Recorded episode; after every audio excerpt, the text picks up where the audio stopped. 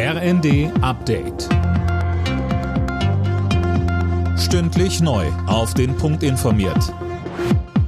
Ich bin Johannes Schmidt. In Schleswig-Holstein hat heute keine Landtagswahl stattgefunden. Es hat stattgefunden eine Güntherwahl sagt FDP-Chef Lindner. Denn Daniel Günther und seine CDU haben die Landtagswahl in Schleswig-Holstein klar gewonnen.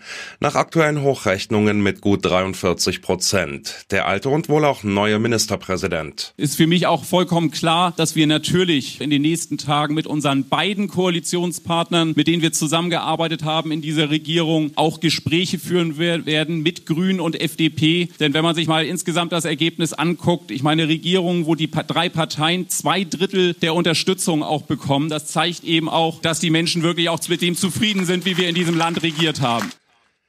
Die Grünen sind künftig zweitstärkste Kraft vor der SPD, die massiv einbricht.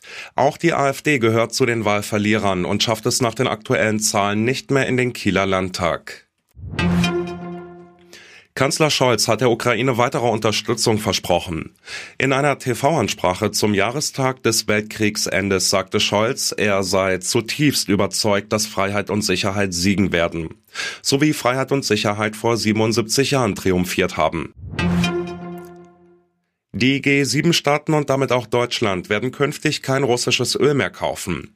Die G7-Regierungschefs haben sich in einer Videokonferenz auf den schrittweisen Ausstieg aus den Importen geeinigt. Fabian Hoffmann berichtet. Das Weiße Haus erklärte, der Importstopp für russisches Öl in die G7-Staaten werde die Hauptschlagader der Wirtschaft des russischen Präsidenten Putin treffen. Und für Moskau fällt eine wichtige Einnahmequelle, um den Krieg in der Ukraine zu finanzieren, weg. Wie genau welcher Staat den Importstopp aber umsetzt, dazu steht in der G7-Erklärung nichts. Auch die Europäische Union plant aktuell ein Ölembargo gegen Russland.